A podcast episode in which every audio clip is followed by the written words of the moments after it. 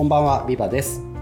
こんばんは、かねです。振り返り AM は、振り返りに関するあれよかれやを発信するポッドキャストです。様々な振り返り手法の紹介とともに、振り返りの実践を通して、振り返りを探求していきます。パーソナリティはビバとカネでお送りいたします。はい、ということで、21回目、引き続きやっていきましょうか。はーい。よろしくお願いします。はい。えっ、とまたえっ、と前回に引き続き私が語りたいことを語るだけの回です。はい。はいでえっ、と皆さんえっ、と YouTube ライブで引き続き見ていただいている方ありがとうございます。えっ、とシャープ振り返り実践会の方でいろいろコメントとかですね実況とかいただければえっ、とまあ質問とかぜひお待ちしております。あのさっきごめんなさいあの収録外のところで回答はしちゃったんですけれどもあの。話してる内容に関しての、えー、と質問とかでしでしたらあのこの中でお話ししていきますのでぜひ皆さんの方で、えーコメントいただければと思っていますであとはポッドキャストを聞いている方はですね、えーシャープ振り返り AM で、えー、とコメントいただけますとえー私とカネさんが上がりますのでよろしくお願いいたしますはい、ということで、えっと、21回目引き続きやっていきますが、ちょっと待ってくださいね。スライドを移します。で前回は、まあ、私が、まあ、私の自己紹介を久々にやったよねっていうのと、あと、あの、なんで振り返りにはまったのみたいな話とか、振り返りの捉え方いろいろあるよねみたいな話しましたね。はい。っていう感じで、えっ、と、こ次はですね、待ってね、スライド開くね。ここかな。はい。で、えっ、と、ちょっと前回の中で、まあ、振り返りどうやって、えっ、と、まあ、突き詰めてきたのとか、はいどういうふうに学んできたのみたいな話も聞きたいっていう話がちょっと出てたと思うので、うんここら辺から始めていきたいと思います。はい。振り返りの手法の深め方というところですね。はいはい。おりゃー。待ってね、待ってね。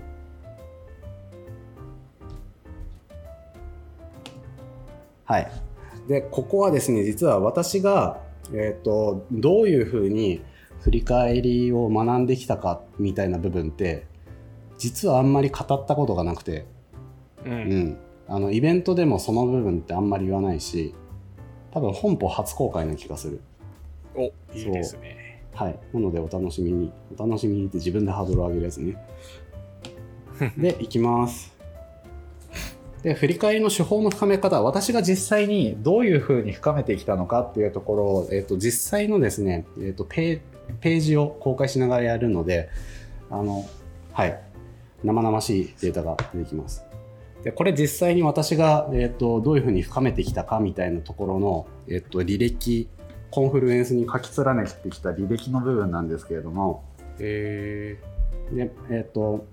まあ、ここんな感じでですね、振り返り、今までやってきた振り返りを自分で分類して、でこれ実は振り返りチートシートの元ネタなんですよ。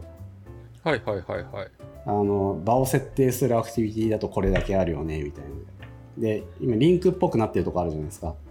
でうんリンクの先には後で表示しますけれどもそれぞれの手法ごとに、えっといついつこの手法をやってこういう進め方でやってでそれを、えっと次はこう改善しようみたいな振り返りの振り返りをします。ほう。っていう感じで、えっと私が今振り返りチートシートに書いた84個の手法のうち、まあ、最初の振り返りチートシートだかなので多分50個ぐらい50個から60個ぐらいまでの手法に関してはこんな感じでですね、えっと2017年4月からずーっと更新をし続けて、えっと自分一人で書き溜めてきたデータをもとに、えーチートシートを書いてたりします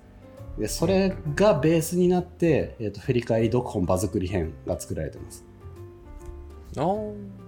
そう。ここの場を設定するアクティビティの部分をまとめて、まとめたのが、振り返り読本場作り編ですね。うんうんで、実際のあの手法のページなんですけど、まあ、こんな感じです。あの、3ページあるので。で、えーっと、2018年1月、まあ、それ以降は私、あの本とかに書き書き連ねるようにしたんで、最近はこっち更新してませんが、まあ、こんな感じでやったよみたいな写真撮ったりとかですね。うん。はい。はい。ああ、もうなんかオンライン、オンラインの振り返りばっかりになっちゃったから、オフライン振り返りが懐かしいですね、もはや。この付箋を貼っていく感じね。付箋でやりたいなまあ、感じで写真撮ったりとか。あちなみにさっきのこれあの9月22のスプリント2よりみたいな感じで書いてるじゃないですか。でこのはい。スプリント2でやったここのリンクたどるとそのスプリント2でやった振り返りのなんでしょうね。このこの手法とこの手法やってこういう意見が出たみたいなのをまとままとめてるし、えー手法ごとにこういうことやってよねみたいな別々の振り返りも私の中でやってました。へえすごい。でこれもうこれあれですよ。振り返り読本の元ネタ。多分ほそんまあなんでしょうね。50%ぐらいは同じこと書いてあるんじゃないかな。で私がこれ DPA デザイン・ザ・パートナーシップ・アライアンスの、えー振り返りの振り返りなんですけど、えーとやっぱりその各手法っていろいろなウェブページとか本とかに手法は手法のやり方載ってます。目的書いてないです。多くの場合何の目的でその振り返りをやるのかとかって書いてなくて、うん。まあ、 KPT がうまくいかない理由の大半がそれだと思ってるんですけどあのうん。目的が 書かれてなくて Keep Problem Try しか書いてないからなんですけどあの、ん。はいほこれだけ KPT を書いてください。で、まあ、みたいな感じで自分でやっぱり目的って探す必要があってあの何のためにその手法を使うのかとかこうこういう目的に対してこの振り返りをの手法を使うとあなんかいい感じにいくぞみたいなのを自分で探求してったんですね。ほうほうほうほうでそれは本にもあのアジャイルレトロスペクティブのように、えー、とこの目的でやりますみたいな目的が書かれているものもあるんだけれどもやっぱり、えー、とコンテキストが違うと違った目的で使える。でこのえっ、ともともと書かれてなかった目的にもやってみようみたいなことをやってるわけですよ。うんうんでそうやって、えー、と自分の中で納得のいくあの手法の目的みたいなものを書いたりだとかあと平均所要時間これぐらいだよねっていうのを書いたり。あとはステップとして初々しいな導入の仕方でこの言葉でやりましょうとか書いてますね。す 今回のレトロスペクティブをどんな雰囲気で行っていきたいかみんなで話し合ってから進めることにしましょうとみたいな感じで、えー、と話してからやるといいよねみたいな感じで、えー、と何分ぐらいでやるかとかも書いています。うん。で、えっと、ポイントとかメリットデメリットとかですね。あの例えば DPA のポイントだと,、えっと決めた内容あのこういう雰囲気でいこうとかこういうことをやろうみたいに決めた内容は全員の目につく場所に置いておき定期的にアップデートするとかくだらないことでも何でも書いてもらうとかですね。でうん。メリットとしては導入が非常に楽とかあとは生産的かつ楽しくやろうという意識になりやすいみたいな全部自分が経験して経験したことから得た思ったことを、えー、とここに書い書いて書き連ねていって書き足していってみたいな感じでやってます。でこれが実践実績ですね。あのちょっと表の一部を切り取ってきただけなんですけれども、うんまあ、こんな感じでそどこの場所場所でやったのかと。でこれってあの私複数プロジェクトを掛け持ちしたりだとか他のプロジェクトのファシリテーションをお願いされたりとかいろいろあるので一つのうん。プロジェクトだけじゃなくていろんなところでやったのを全て一箇所にまとめてますと。で質問内容はどんな感じやったかみたいなのとかあと次はこうする改善点みたいなところとかですね。あと書簡みたいな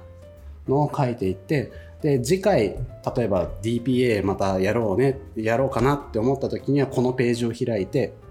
あ前回こう思ってたからちょっとここ変えてやってみようみたいな感じで組み立てながらやってました。へなのでえっとまあももはや今はですね、まあ、振り返りの振り返りはしてるんですけれども、まあ、ここまで緻密なものってあんまりやってなくてあのまあ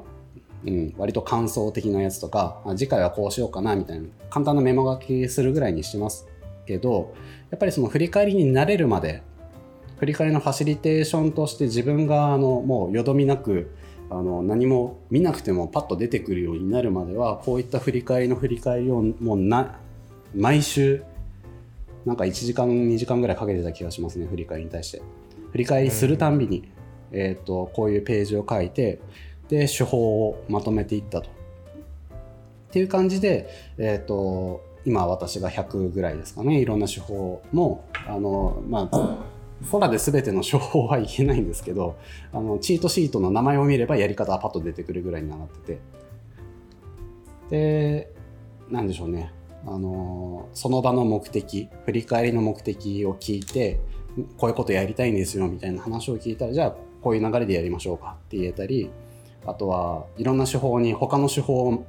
ごっちゃんこしてですね。あの混ぜこぜにしてその場に適切なやり方にあのアジャストして、えー、とやっていくみたいなこともできるようになったっていうのはやっぱりこういう振り返りの振り返りをずっと続けてきたからですかね。うーんっていう感じで振り返りの振り返りをやってました。なるほど、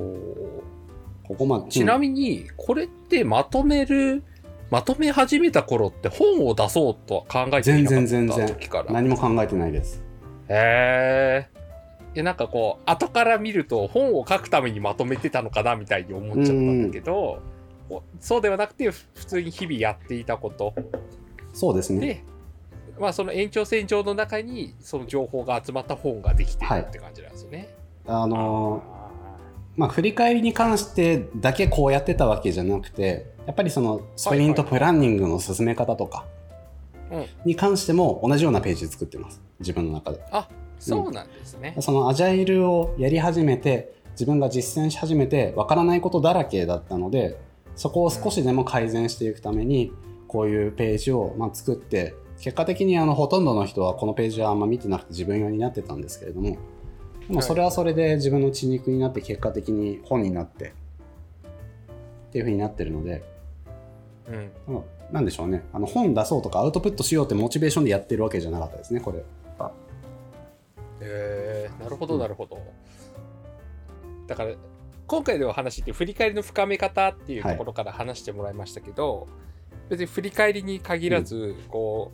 うなんか日々実践していることとかやっていることうんうん。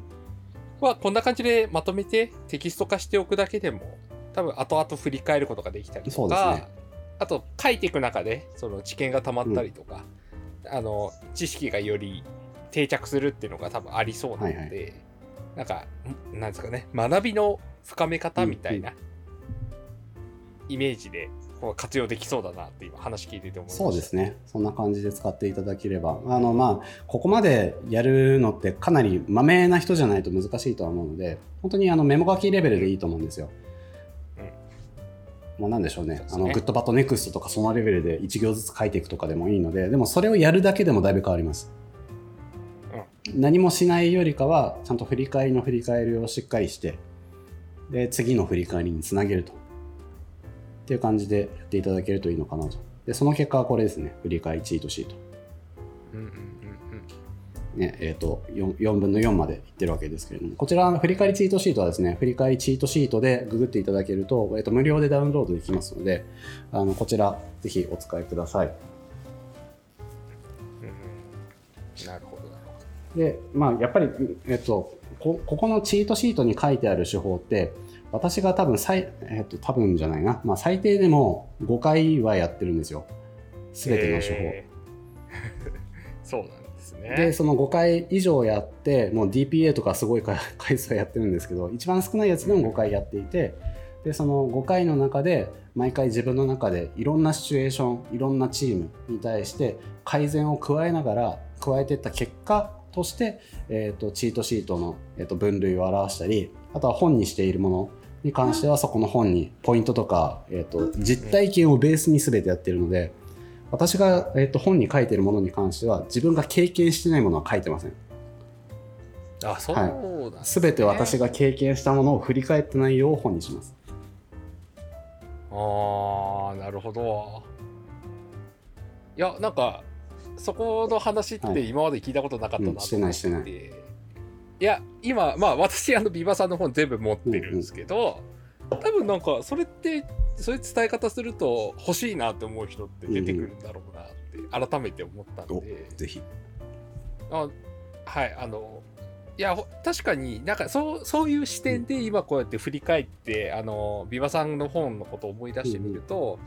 まあ、確かに全部に対して自分がやった経験談みたいなのが書かれてたなっていうのは実際ありますしその写真とかその図とかあもそうですね実際のそのやってる現場とかの図が見えてたので分かりやすかったんですよね。うん、なるほどな。はい、ということであのリスナーさんの中でまだビバさんの本買ってない人は今の話を聞いてあいいんじゃないかと思ったと思うので ぜひ買ってみてはいかがでしょうか。はい、あの試し 試し読みからでもできますのでぜひよろしくお願いします、はい、そうですね。はい、っていうのが振り返りのあのどう深めていったかとか振り返りの振り返りの話でした。うん。すごかった。じゃあ次あともう1もう2ネタぐらいいけるけど何話そうかね。なんかばらけてんだよね。そうですね。なんかあでもやっぱ流れ2番、うん、2番。2番いきますか。っていうのは何人かいましたね、はいはい、じゃあ2番いきましょう。はい。流れ。はい。流れです。えっ、ー、と振り返りの流れに関しては振り返りの流れ、はい、7つの流れっていうふうに書いてはいて、ま、丸1から丸7まで書いてありますと。はい、で、えーと、基本的には「アジャイル・レトロスペクティブズ」っていう書籍に書かれている流れに準拠していますがそれを自分なりに拡張しているやつですと。うん。うん、で、えーと、一番最初にまず目的を考えるっていうところがすごい大事だと思っていて、はい、今回は何のために振り返りをするのか。どういった、まあ、ゴールを描い自分の中でゴールを描いていくのか。とか、まあ、チームとしてゴール振り返りのゴールとか、まあ、振り返りのもっと先にあるものですよね。振り返りを通じて何を成し遂げたいかとか、みたいなところを考えてでその次に事前準備しっかりしましょうと。あの、うん、振り返りの構成を考えるどういう順番で、えーとどの手法をやっていくのかとかですねで、そして場を作る。場を作るの話とかってあったっけ？ちょっと待ってね。あ、一個一個あるか。じゃあちょっと一個一個説明していこうか。あの目的を考えるの部分からいきますね。目的を考えるっていう部分に関しては、えー、とまず、まあ、何のために振り返りするのかって大別すると8つあると思ってますと。まあ、これが私があの振り返り読本実践編の方で書いてる8つの型なんですけど、その、まあ、8つの型の目的に沿ってどういう手法が合っているか適切か、まあ、適切って言い方はあれなんですけれどもあのやりやすいかっていうのが異なってくるので、まあ、その目的によって構成も変わりますからまず目的考えてみましょうと。あの、まあ、短期間をとりあえず振り返ってみるとか良いところを伸ばしたいねとか問題解消したい、学びを最大化したい関係性を高めたい、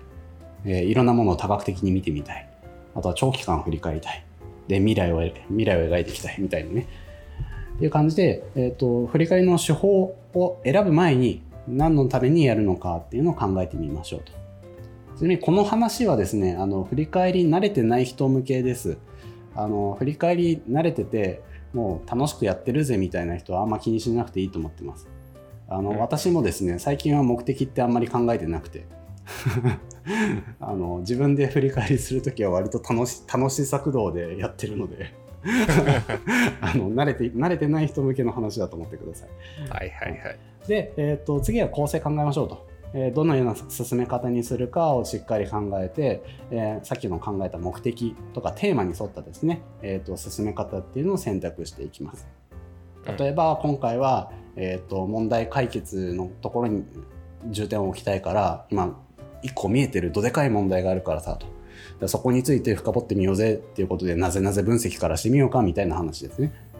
うんうんうん、でなぜなぜ分析をいきなりやると、まあ、絶対場が暗くなるから最初にあのチームのマインドセットをみんなで話し合おうかとか、うんまあ、みたいな感じで構成を考えていきます。で次に場を作るなんですけれども場を作るっていうところに関しても、えー、と2つあります。場作りっていうのが、えーと、振り返りに臨む心の準備ができる状態にする心理的な場作りっていうのとあとはまあ場所の準備ですよね、まあ、最近だとあのオンラインでやることが多いと思うのでツールの準備とかもここに含まれます、うん、あという物理的な場作り両方やります、うん、で物理的な場作りっていうものに関しては、まあ、こちらの COVID-19 が終わった後に考えていただきたいんですけどリラックスできる環境を作るとか 空間を最大限活用するとかあとは大事なのは対話がしやすい構図にするっていうことですね。書いてたっけ？あ、書いてる書いてる。えーと、対話がしやすい構図ってこんな感じですね。あの人と人が面と向き合ってる状態って結構あの心理的に負荷をかけるんですよ。あの会議室のテーブル越しにお互い向き合って座ってるとかですね。そういうのって、えー、と人対人になりやすい無意識的になりやすいんで人対、えー私たち対問題とか私たち対何かになりやすいようにホワイトボードをうまく活用するとかですね、まあ、そんな感じで場を作ってくださいと。とかあとはやっぱりリラックスすることって大事で、まあ、こちらも あのオフラインオフライン向けに作ってるんであれなんですけれどもあの音楽でリラックスしたりとかオンラインで音楽流すってなかなか難しいんであの音割れしちゃったりあとはなんかねやっぱりノイズになりやすくて集中阻害しやすいんで、まあ、それやるぐらいだったらあのそれぞれが、えー、と自分の環境でリラックスミュージックを流してねみたいな感じでやるといいと思います。とか飲食をするとかですね。あの、うん。飲食しながらやるとですねあの副交感副交感神経が、えー優位に働きますのでリラックスします。あのやりすぎると、ね、眠くなるので眠くなったら体を動かしてください、うん。まあ、という感じで、えーっと心理的な物理的な場作りを両方しますと。あこの話ね対話がしやすいコース。さっき言ったやつ、で大事なのは場作りみんなでやってくださいよくありありがちなのが心理的なアイス場作り。アイスブレイクとかですね。でそのアイスブレイクとかもあとは物理的な場の準備もファシリテーターとかスクラムマスターとかリーダーの人がですねあの頑張っちゃうケースあるじゃないですか。まあそれはそれでいいんですけれどもいいんですけれどもみんなで一緒にやってみてください。そうするとですねあの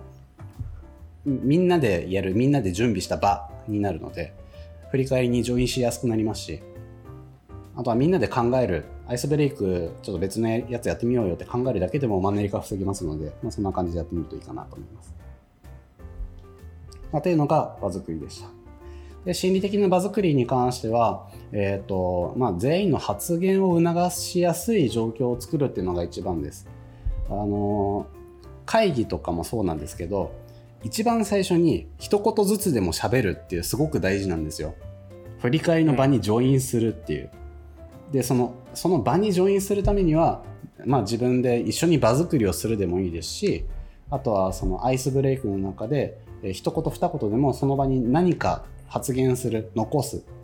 てことをすることによってその後が発言すごくしやすくなります。ですので、えっと振り返りに慣れてないチームほど最初にアイスブレイクしっかりしてください。っていうのが場作りでした。で4番目が思い出しをして共有するっていうところで、まあ、過去に何があったかなっていうのを思い出す。でそれで共有するっていうところですね。で事実感情のデータを集めたり時系列にえーデータ収集したりと。であとは問題課題とかを分析してもいいでしょ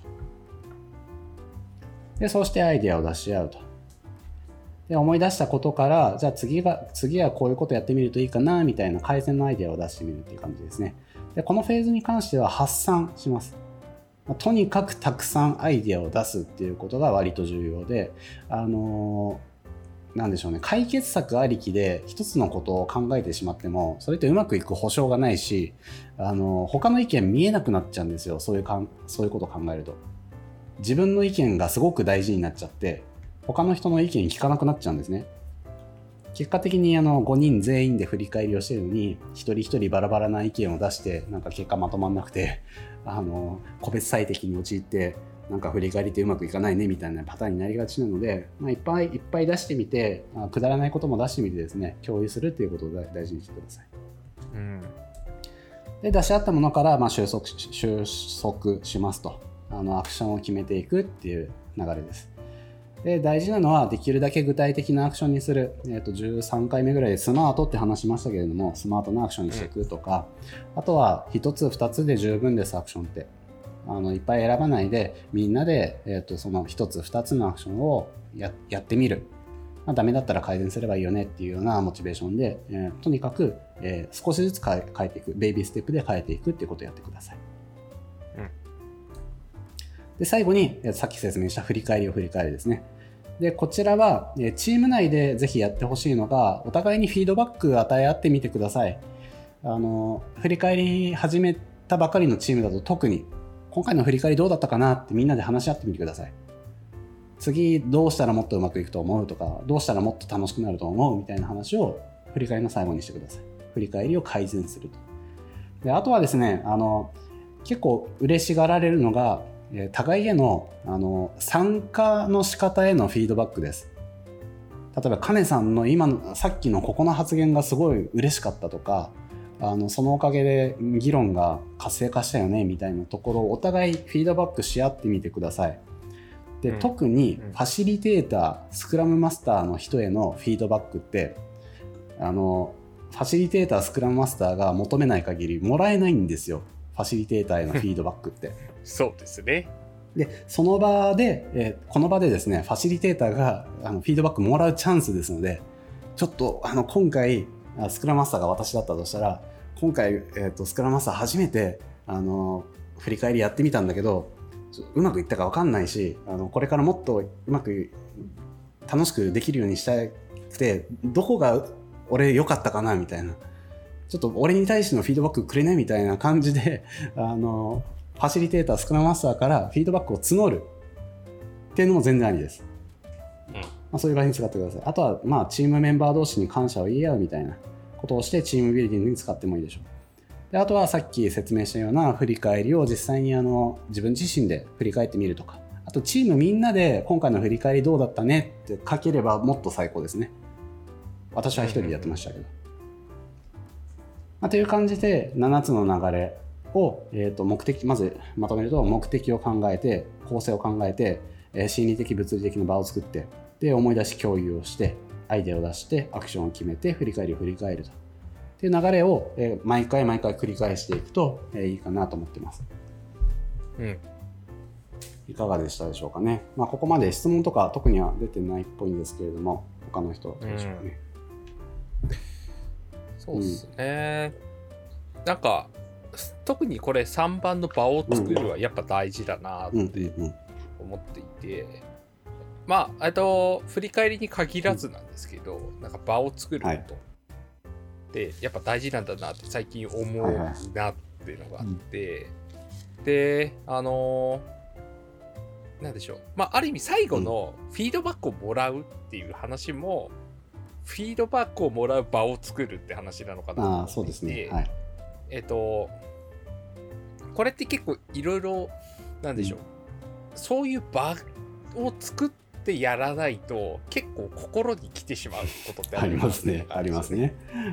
例えば、そういうフィードバックくださいよって言ってもらうフィードバックは、結構こう建設的に受け止められるんですけども、例えば、振り返り終わって、ちょっとした後に、なんでしょうね。なんかこう、今日微妙だったよね、うんみたいなことが漏れ聞こえてくる。なんか今日あんまり楽しくなかったねみたいなのが間接的に聞こえてきたりするあと超しんどい。ファシリテーターとかってすごい辛くなっちゃうんですよ。なのでちゃんとこう場を作ってフィードバックだから悪いこととかを言うのもなるべく場を作った上でやることってすごい大事なので、場を作ること今ってそういうことを言っていい場所、うん私もそれを受け止める場所なんだよっていうことはなんかやっていかないとなんでしょうね辛くなるよなそうですよね。そうなんですよ。そうなんですよね。だからこそ、やっぱりその、もう、手法の紹介になっちゃうんですけど、DPA ってすごく良くて、うんうん振り返りの雰囲気どうしたいっていう話をすれば、大抵あの楽しくとか生産生産的にとか前向きにやりたいって話が出て、フィードバックも前向きになるんですよ。お互いの。そうそうそうお互いにあのここ微妙だったよねっていうのも全然言っていいから微妙だったらみんなで変えていくやり方考えようって言ってうんっていうふうにあのチェックインチェックアウトみたいな感じでややっていただけるといいんじゃないかなって気がします。そうですね。まあ、分かりみが激しいありがとうございます。はいそんな感じでじゃあ次もう一個ぐらい言っておしまいにしようか。はい、そうですね。あどうしようかね。なんでしょうね。えーっと、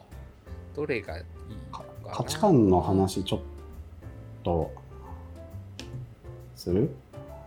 長くなります。長い長い。振り返り なんか価値観の話は多分単発でどっかでやった方がいいなって思った話してなかったっっけ？価値観の部分って。話ああれだあのあれよ。あの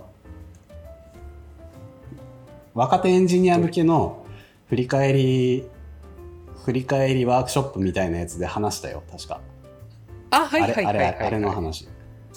あじゃあその回聞いてください。ね、うん。一旦ここはなんか今まで話してないやつってなんかあります？楽しさの話をしようじゃあ。あじゃあそれにしましょはうなんかその方が皆さん聞いていく中で新しい発見がねもらえると思うので。よしあと10分ぐらいで話しましょうね。はいじゃあ振り返りの楽しさの話まああのここまでで私がいかに振り返りを楽しんでるかっていう話はもうつ十分すぎるほど伝わってくれてると思うので。そうですね。楽しくてしょうがないんですけど。そうですね、えーとそうじゃなきゃこんなことやってないですよね。ね。で、えー、とこちら、まあ、振り返りの効果って考えたときにあの振り返りが結果的に、えー、とんどういう効果を得られるかっていうと一番最後はやっぱチームの成長なんですよね。うん。チームが育ったなみたいな。あの自分たチームが育ったなって感慨深く感じるっていうよりかは、まあ、自分たちでなんかいろいろできるようになったねみたいな。ところに落ち着くっていうのが振り返りの副次的な効果。直接的じゃないです。副次的な効果の一つだと思っていて。で、うん。そのチームの成長に行くまでにいろいろ段階があると思ってるんですよ。でその段階って一番最初はあのコミュニケーションの活性化だと思っていてあの、振り返りをすることによって振り返りの中でいろいろとあのお互いが知らなかった情報がで初めて出てきたりあのおさっきのフィードバックの話もそうですけれどもちょっと微妙だねみたいなことが言える心理的安全性ができてくる、うん。みたいなのでコミュニケーションが活性化してきてでその結果次の段階としてコラボレーションが促進されますと。うんうんうん。多分いろんなチームが通る道としてペアプログラミングやってみようぜとかあとはなんか問題が起こった時にすぐあの声上げてねみたいな。ちょっと詰まってますっていうみたいなのとかあって、まあ、で出ると思うんですけれどもそういうふうにす自然にコミュニケーションが活性化されるとコラボレーションも促進されていくんですよ。うん。で、えー、とコミュニケーションコラボレーションが促進されていくと結果として成功につながってあ自分たちここまでできたねみたいな今までできなかったことができるようになったねみたいな自己効能感自己効力感みたいなところが出てくると。でそのそれを何度も何度も積み重ねることによってチームの成長につながっていくみたいなのがあって、あって次のスライドなんだっけ？ちょっと待って。あはいはい。でえっ、とここの話はあの振り返りの中で段階があるっていう話なんですねまずは最初にコミュニケーションを活性化するっていうのが私は振り返りの中でまず何よりもすするべきことだと思っていてうんうん。あの振り返って何も考えずにやるとまあ KPT やりましょうとか。ごめんなさいね。あの前回前前回今回と KPT をディスってるわけじゃないんですよ。あの KPT が有名になりすぎてあのうまくなんか残念なやり方でやられてしまっているのが多いっていうだけで KPT は私大好きです天野さん大好きです。はい。えーで えーっとケプ KPT の話じゃねえよ。えーっと最初に振り返りの中でコミュニケーションを活性化するためにはやっぱりお互いの内面開示するとか価値観を共有するみたいないわゆるチームビルドですよね。うん。っていうところがすごく重要になってきてで最初はそこでいいと思ってます。別にトライ出さなくてもいいお互いのことをまず知るっていうのを振り返りの場で立ち止まってみんなでやろうよと。そうすることによって自然とあの振り返り以外の場でのコミュニケーションも活性化してきてチームの問題とかうまくいかないところが自然と見えやすくなる解消しやすくなる。ふうになっています。振り返りの場の中で解解決できるものなんてもう些細なことでしかないのでそれ以外の場で問題をいろいろ自発的に解決できるような状態を作っていくっていうのが振り返りの一発目でやっていくこと。うんで、えっとそうするとじゃあ次どういうふうにコラボレーションを促進していけるかみたいなところを振り返りで話せばいいんですよね次は。お互いの協力体制を築くとか、まあ、モブモブみたいな話も出てくるかもしれません。でどういうふうに協力していくとよりチームとして一体一体化して、えー、とアウトプットアウトカムを出していけるかみたいな話ができるはずです。でそうしてそそこを乗り越えるとですねやっぱり成功自分たちがどこがうまくいったかなとかあの自分たちの成功を称え合うあと褒め合うみたいなあの自分たちでモチベーティングをしていくみたいな部分にもえ注力できるようになるはずでそうしていくともう加速度的にチームって変わっていきますいろんなことをやりたい、もう新しいことやろうぜやろうぜってなるわけです。っていうふうに振り返りの中でもえ段階ってやっぱりあってその段階に沿ってこういうことやってみようねみたいなも求める効果求める目的に応じて振り返りのやり方変えてあげると、まあ、面白いようにですねチームが変わっていくんですよ。うん。いや超楽しいんですよ振り返りって。ってっていう、まあ、振り返りの楽しさの話なんですけど、まあ、奥奥奥が深いでしょと。うん。で振り返りって、えっと、1週間だったらまあ1時間半ぐらい取ってほしいんですけれども、まあ、たかが1時間半でできることって限られてます。振り返りの中で全てやろうとしても無理ですこれら。うん。いっぺんあ多くの人って多くの人っていうのはあれなんですけれどもあの、まあ、上司とかは分かってない上司とか 言い方あれですがそういう人たちが振り返りに対して求めてるのは振り返りをすればもう全てハッピーになるんでしょと問題解決もされてあの全部改善されてとってなるんですけどで言いがちなんですけれどもそんなのありえないんで振り返りの中で一歩一歩でいいんであの今回はこれやってみようかっていう感じで少しずつ段階を踏んでやってみるっていうのをぜひやっていただきたいなと思ってます。で楽しい振り返りの始め方っていうところなんですけれども、まあ、ここはあの原則とプラクティス、えー、と計4つ私が準備していて、まあ、原則としてはですね良いところを伸ばすっていうのをぜひ意識的にやってほしいなと思ってます。さっきの自己効力感とか自己効能感、えー、と成功みたいなところにつながってきます。あの私あのストレングスファインダーってあるじゃないですか。でストレングスファインダーで、あカネさんもポジティブ高いよね確か。高いっす。まあ、私とかカネさんはポあの良いところを見つけるのすごく得意なんですけどあの、多くの人はですねあこれほん本当にあのと統計上です。8割9割ぐらいの人ってあの日本人の気質なのかわからないんですけれどもエンジニアの気質もあるとは思うんですがあのマイナス面にまず目がいくんですよ。うまくいかなかったことダメだったところ。これはあの当たり前のことであって、えー、と悪いことじゃないです。ただそういう傾向にあるっていうことなんですね。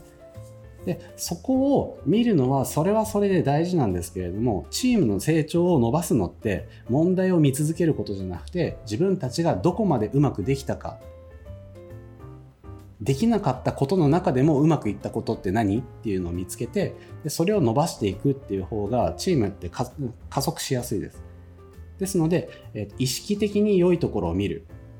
意識しないと良いところを見ないです。ですのでそこからやってみましょうというのが原則でプラクティスとしては、えー、と感謝。お互いにこ何々してくれてありがとうみたいな。ところを見ていくとやっぱり良いところを見やすくなりますしお互いの長所とかに気づきやすくなる。あとはみんなでルールを作る、まあ、これはあのプ振り返りにジョインしやすくなるという感じですね。あの DPA とかがまさにそうです。であとは空間活用するみたいなプラクティス、まあ、空間活用してあと何でしょうね、まあ、リラックスした状態になっなればあの自然とあのお互いのいいところに目が向き向きやすくなるみたいな感じですね、まあ、みんなみんなでルールを作るっていうのもあのプラクティスとして、えー、と楽しくやるとか前向きにやるみたいな。っていうのが出やすくなって結果的にあのその原則を満たすような動きになりやすくなるっていう感じです。うん。まあ、っていうのが、えっと振り返りがなぜ楽しいかとかあの楽しくやるためにはみたいなところでまあねここの2スライドだけでですよちょっとじ、はい。時間の制約があってあの収めましたが金さん金さんの話を聞く時間がなくなっちゃったけどあの もうちょいかもうちょい語れるんですよねいろいろ。そのこの一つの一つのフスなんだコメントの部分とかで。これだけ振り返りで、えっと、やれることって奥が深くてで自分がその引き出しを持っているとやっぱどんなところでも振り返り以外の場でもこういうことってすごく使えるのでチームビルディングの考え方としても使えるんでもう楽しくてしょうがないですよね。うんうんいやオタクが早口になるってまさにこの状態だなって自分で分かってるんですけど そうですね。そんな感じでございます。なるほど、なるほど。うんうんうんうんそうですね。ただ、この今の楽しい振り返りの始め方のところで、なんかまあ、これだけ見ると、まあ、皆さんが結構苦しんでいる、なんか悪いところうんとか、悪い面ばっかり見ちゃうことへの、なんだろうな。なんか、多分そういう現実に苦しんでる人はいると思うんですよ。でも、えっと、実はこの原則的なところとかプラクティスなところって別に悪いこととかプロブレムが出ても全然適用できるなと。あそうですね。はい。あのなんかプロブレムが出たことに対して、まあ、そもそも感謝したりとか,、なんかそういうこともできますしえっと良いところを伸ばすってそのプロブレムへの対処法のところでできるのかなと。はい。できますできます。えっと、苦手なものを苦手なことで解消しないようにするみたいなことが多分大事になってくるのかなと思ってて、なんか問題が起きてますねっていう時に、じゃあ我々のチームってこれが得意だからそれ使って解決していこうみたいにすると、多分この良いところを伸ばすにつなげられるとか、みたいに、なんだろうな、えっと、なんか楽しくとか、ポジティブにっていう言葉聞くたびに多分プロブレムを出しちゃいけないみたいに思っちゃう人がいるんだろうなって思ってるんですけども、多分そうじゃなくてなんだろうなプロブレムを楽しむみたいな。ああそうですね。その考え方もありますね。そうそうそうそう。みたいなことが多分なんか意識していかないとなんかそのうん。プロブレムしか出ない問題にちょっと悩んじゃう人はいると思うんですけど、プロブレムとか問題とか課題と楽しい楽しくないは切り離して考えた方がいいなっていうのがすごい思っててで、えっと、そういう意味で言うと何も出ない状態が一番楽しくない あるの？いや、わかんないですけど、いや、わかんないですけど、例えば振り返りをしていて、キーキープも出ない、プロブレムも出ないみたいな、になったら、さすがにやばいなって思った方がいい。ああなんかあれだな。た田中さんがあのなんだっけは発表してアジャイルトークスで発表してたのやればそんな感じだったな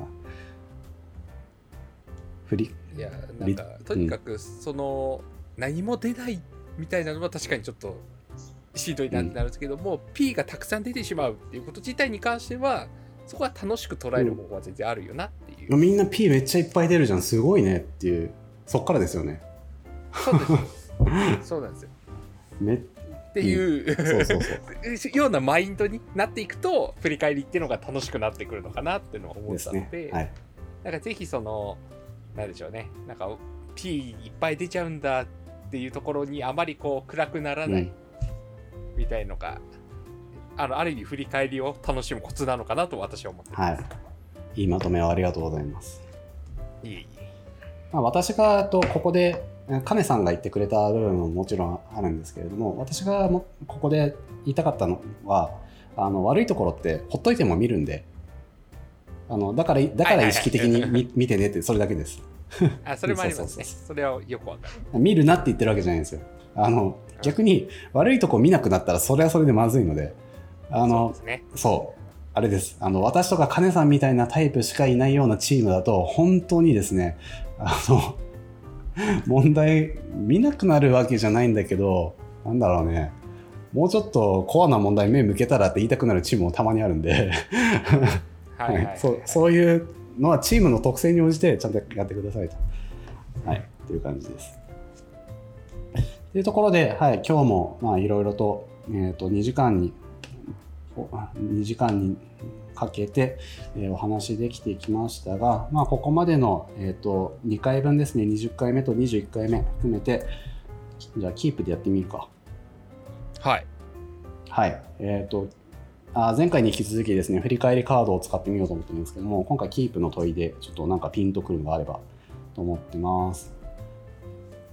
なんかあります？そうですね。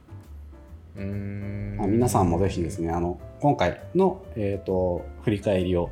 えー、と言葉にぜひしてください。あの他の人と話すでもいいですし、SNS 上で自分の振り返りの結果を伝える。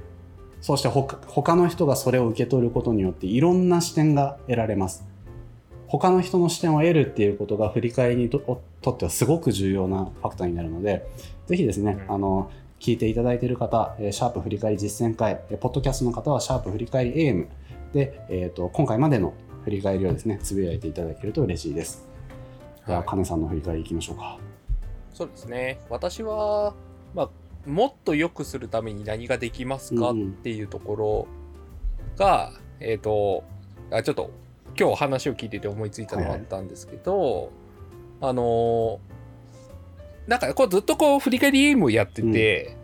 なんかまあここまで20回21回とやってきた中で、結構なんかまあ私は基本的に聞き役だったり、質問拾う役ではあったんですけど、なんかそろそろ私も何かこう主体的にアウトプットするみたいのをする機会が出してもいいねいいねいいね。やろうやろなのでなんかこう、まあ、それこそ例えばさっきあ前回話をしたようにその30回のタイミングとか、でそのこの20回から30回までの間で感じたことや、なんか学んだことを、まあ、体系的にというか学わかもう一度振り返るのを今度は私がそのビバさんのようにこうまとめてね。話すみたいのをやるっていうのがなんかやってみたらきっとまた新しい気づきとかあとリスナーの皆さんにもなんか別の視点でお届けできるのかなって思うので、はいはいはいはい。なんか次のその第あこの10回刻みの回があるとしたらそこやってみるのは面白いなと思いました。えもうそれさ忘れるから次回やろうよ そういうどういうこと？いや 10, 10回刻みとか30回目待ってたら絶対忘れるからさ、はい。22回目でやりましょ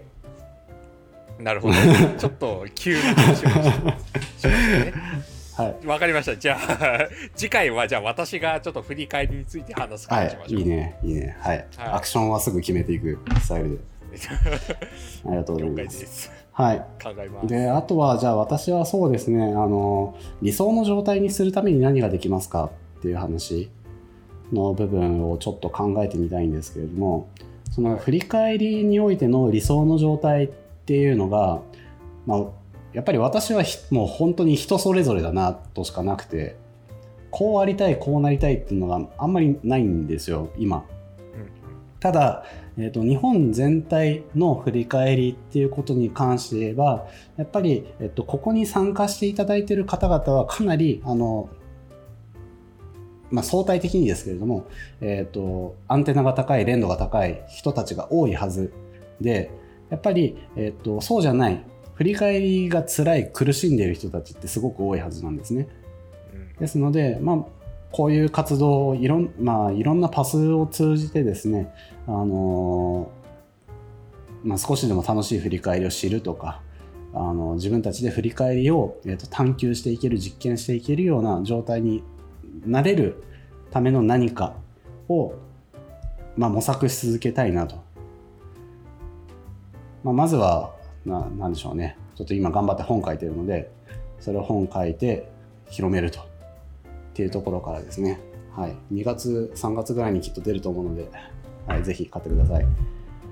とか、まあ、振り返りカードとかですね。あのこういうカードをいろんな人に使ってもらってあこういうやり方もあるんだっていうそのなんでしょうね。知らなかったやり方知らなかった価値観に触れてもらうみたいな体験って私も私もそれがあったから振り返りを好きになったので、